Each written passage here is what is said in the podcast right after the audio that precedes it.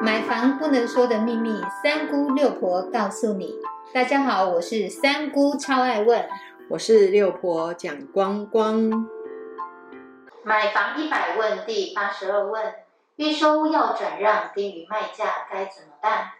预售屋遇到转让的时候，到底该注意哪些事呢？六国，你可以为大家解说吗？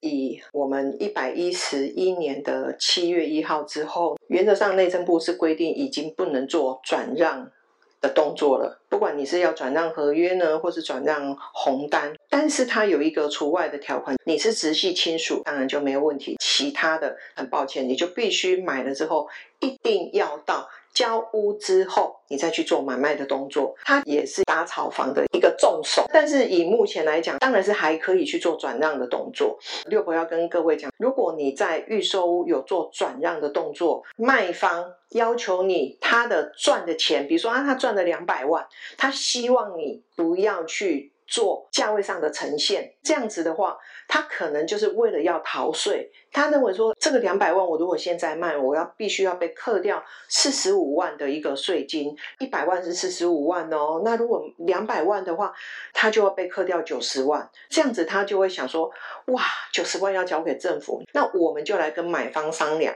这个两百万可不可以不要去在实价登录上面呈现？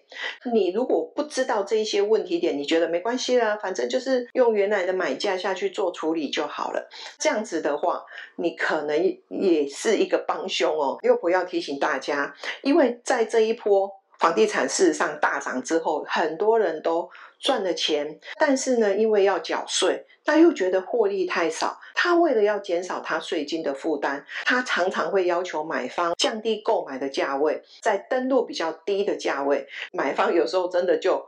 不懂这些规定，那日后的影响，常常为了要节省，可能就是啊，我帮你出那个护肤的费用，或者是我再跟你少个几万，你就为了想说啊，我多少也是省一些钱，然后你就答应了卖方，做了不实的一个登录，请大家真的要注意，这个在日后你真的会发生，你的问题也许是没有那么大。卖方有可能会连补带罚哦，这个钱可能就是两百万来讲的九十万的一个税金的部分。刘婆要欠大家该缴的费用还是要缴。你今天卖方如果在你实际获利之后，如果你缴了房地合一税的话，原则上就不需要再并入综合所得税里面下去做申报。另外延伸一个部分呢，六婆跟大家来分享一下，少登录两百万，也许你认为说啊，现在反正我先买了再说，也因为这样子啊，我可能房子啊，我便宜了几十万。你会觉得很开心，可是你有没有想到，六婆来举例，你买了一千两百万，登录了一千万，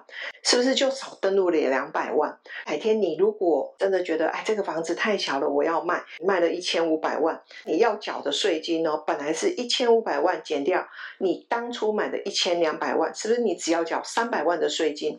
因为你现在登录是一千万，改天卖了一千五百万，你就要缴五百万的税金。你要来了解哦，五百万跟三百万。的税金的差异哦，如果是以二十趴的税费来看的话，你赚了五百万的部分哈，比如说你是用一千万的登录的部分，你就要缴到一百一十万；如果你是用一千两百万的登录价位的话，你只要缴八十八万。事实上还是可以差二十二万这样子的一个说明，不晓得大家懂了没有？预售转让真的是一门大学问，若是没有听懂的，建议再多听一次，直到完全搞懂为止哦。谢谢您的收听。如果你对收听的内容有不了解的地方，欢迎在下面留言，六婆讲光光将会为您解答哦。我们下回见，拜拜，拜拜。